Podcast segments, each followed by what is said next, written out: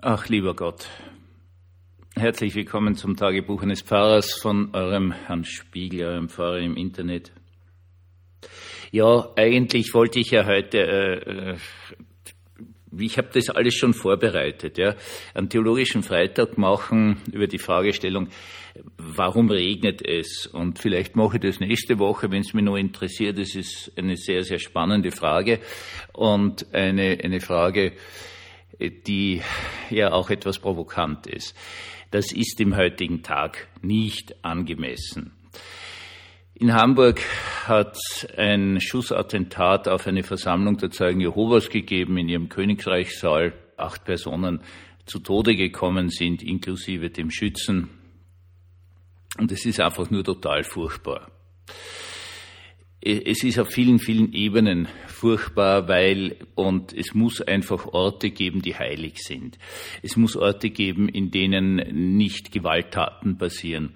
Es muss Orte geben, die einen Gottesfrieden haben, wo auch ein, ein latenter Streit zwischen Personen einfach nicht gelebt werden kann.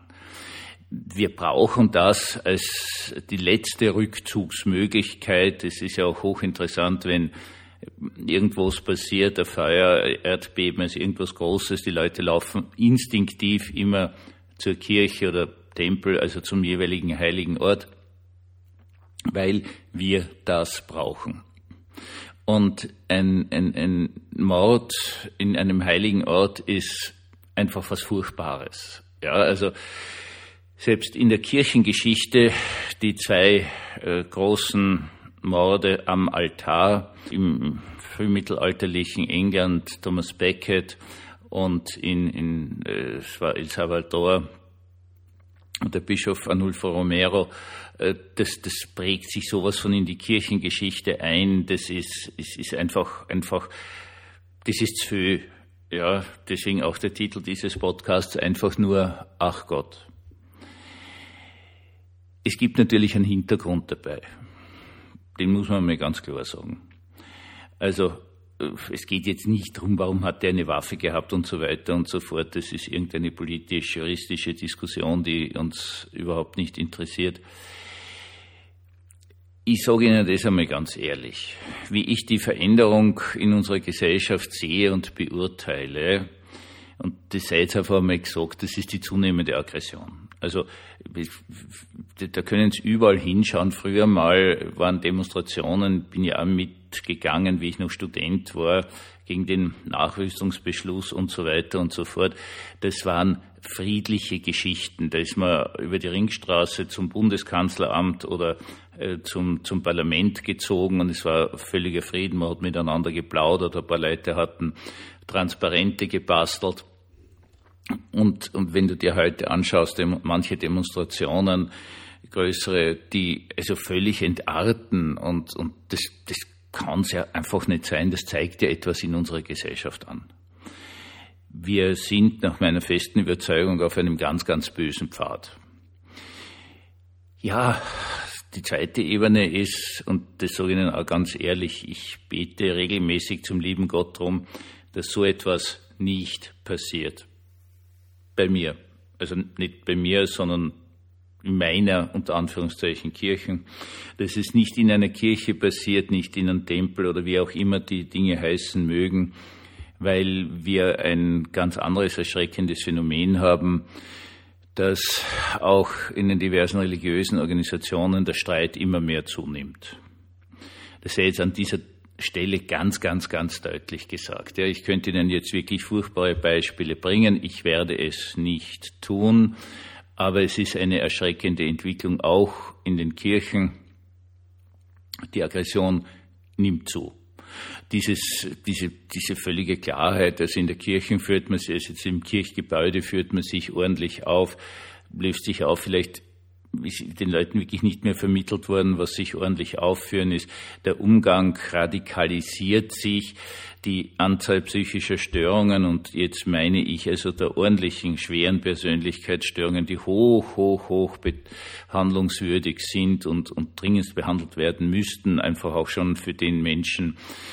Die Anzahl dieser schweren Persönlichkeitsstörungen nimmt zu. Also gibt es eben das Beispiel, das ich eh immer wieder nenne, das ich vor jetzt fast 40 Jahren äh, im, im, Rahmen des sogenannten Predigerseminars, das ist die äh, theoretische Reflexionsebene für die Vikare, wir einen Psychiater da gehabt hatten und der hat uns halt so alle möglichen Sachen erzählt über äh, Persönlichkeitsstörungen und Geisteskrankheiten und dann eben sagt, ja, und jetzt ganz am Schluss sage ich noch was, das ist so selten, das werden Sie nie sehen, aber nur damit Sie es einmal gehört haben.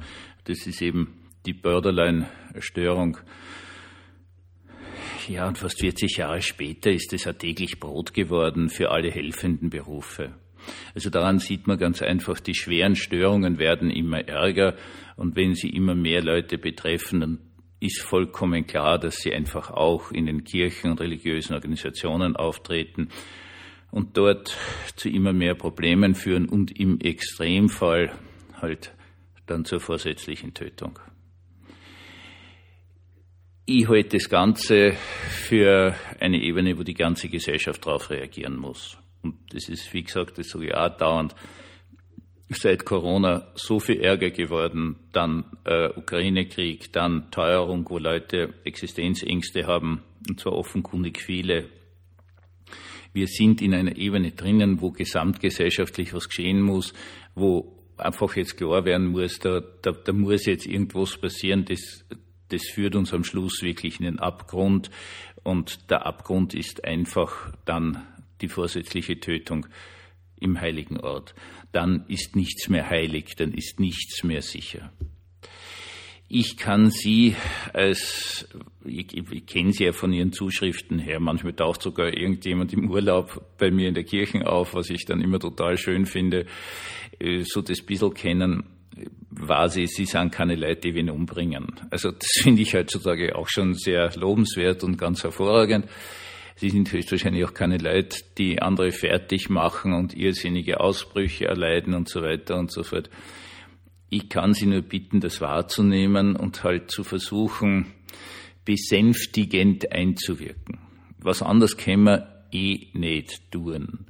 Aber besänftigendes Einwirken hat oftmals eine unglaubliche Macht. Bitte vergessen Sie eines nicht, meine ganze berufliche Laufbahn ist damit gefüllt, dass mir Leute erzählen, dass es ihnen irgendwie ganz, ganz furchtbar schlecht gegangen ist, also wirklich katastrophal schlecht, dass sie glaubt haben, sie sterben jetzt oder sie ähm, beginnen Selbstmord oder was auch immer.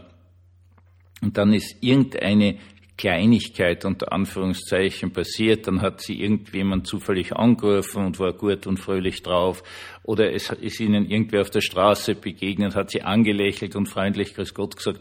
Und diese angebliche Kleinigkeit hat alles verändert. Das ist eine Geschichte, die ich pausenlos höre. Und zu dieser Kleinigkeit sind wir imstand. Wen anlächeln auf der Straße, Grüß Gott sagen, irgendwie Fröhlichkeit verbreiten, wenn es uns selber gut geht. Und sehr, sehr, sehr oft, und das kriegt man selber nicht mit, das erzählt dann irgendwann einmal irgendwer seinem Pfarrer oder seinem Psychotherapeuten, und plötzlich kann so etwas lebensverändernd sein. Das ist das, was wir wirklich tun können. Das Einfache, Menschliche und Freundliche.